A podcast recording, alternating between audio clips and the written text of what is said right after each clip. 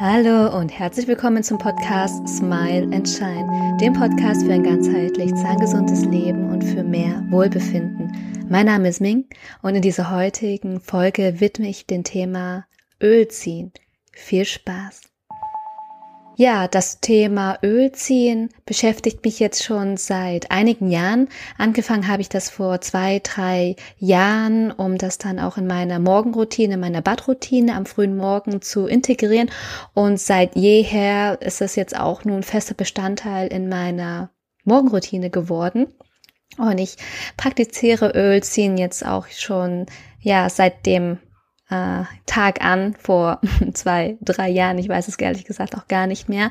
Ich hatte dazu auch noch mal eine Podcast-Folge aufgenommen, wo ich dir meine Morgenroutine erzähle in einer Podcast-Folge. Allerdings ist jetzt auch schon sehr, sehr, sehr lange her.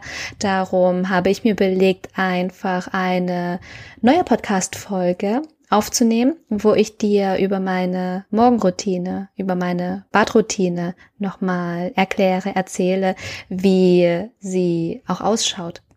Es hat sich in der Zeit nicht wirklich viel verändert, aber ich denke, es ist nochmal gut, da ein bisschen ein Update zu geben, das zu aktualisieren, um dir dann auch die Möglichkeit zu geben, da nochmal reinzuhorchen und dich inspirieren zu lassen. So, zum Thema Öl ziehen hatte ich ähm, auf Instagram mal eine Umfrage gestartet, wer alles denn schon Ölziehen kennt und wer nicht.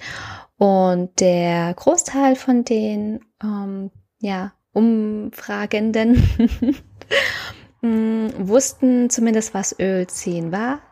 Und der Rest, äh, ja, stand dann auch ahnungslos da. Und da gebe ich eigentlich für alle Parteien nochmal einen kurzen eine kurze Zusammenfassung, was Ölziehen überhaupt ist und was für gesundheitliche, zahngesundheitliche Vorteile Ölziehen auch mit sich bringt. Also, Ölziehen kommt aus dem Ayurveda und wird dann auch häufig praktiziert mit Sesamöl.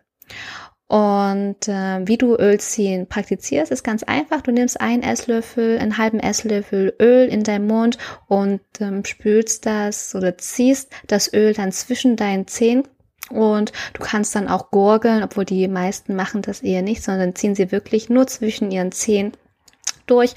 Und das für mindestens so sagt man 15 bis 20 Minuten, um dann die entsprechende Wirkung dann auch zu erzielen. Und ähm, ja, in der heutigen Zeit kannst du auch verschiedene Öle auch noch verwenden. Du kannst ähm, natives, kaltgepresstes ähm, Olivenöl in Bioqualität verwenden. Du kannst aber genauso gut Sonnenblumenöl verwenden, was äh, auch regional hier vorhanden ist. Um, das ist auch eines der Voraussetzungen, Öl zu ziehen, dass du wirklich darauf schaust, auf die Qualität deines Öls. Und mittlerweile hat sich auch das Kokosöl sehr gut, sehr stark hier etabliert. Aufgrund dessen, dass Kokosöl auch eine antibakterielle Wirkung hat durch die Laurinsäure wirkt es dann hat es dann noch mal einen ja doppelten Effekt eine doppelte gute Wirkung während du Ölziehen auch praktizierst.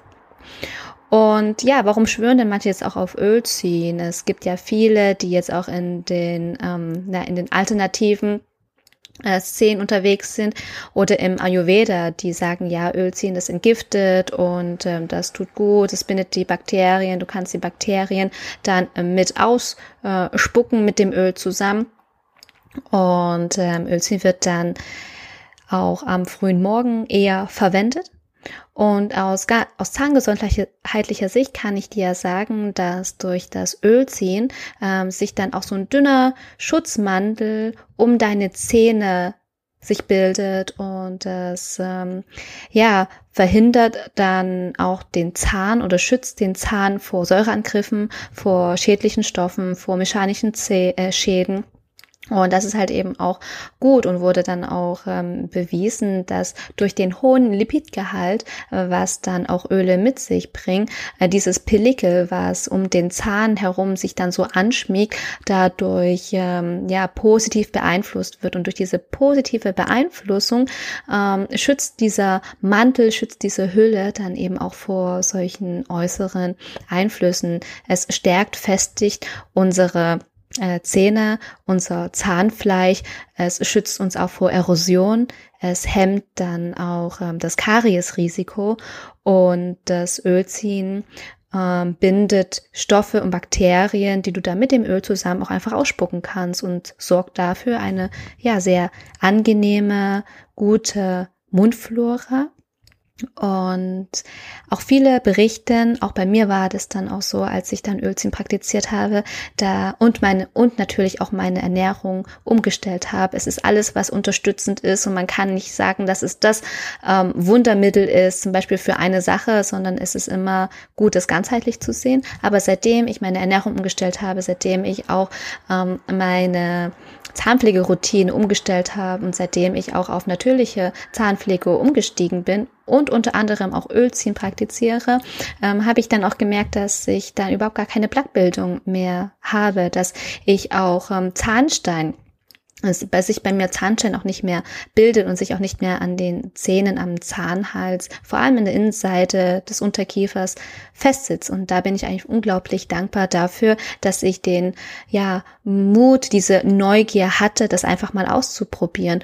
Und ja, ich lade dich auch ganz herzlich ein, falls du das noch nicht kennst, ähm, es auch mal vielleicht für ein, zwei Wochen, mal für einen Monat zu machen, zu praktizieren und einfach für dich selber zu schauen, wie fühlt sich das denn an? Und äh, dir dann selber eine Meinung, eine eigene Meinung zu bilden und eventuell gegebenenfalls es auch in deinen Alltag zu integrieren. So, und was du dann auch bei Ölziehen beachten musst, beziehungsweise wenn du vor allem Kokosöl verwendest, es wird ja ähm, ab einer bestimmten Temperatur flüssig. Ich glaube, das war ab ja, Zimmer, Raumtemperatur ähm, 20, obwohl doch ab 20 bis 25 Grad wird es flüssig.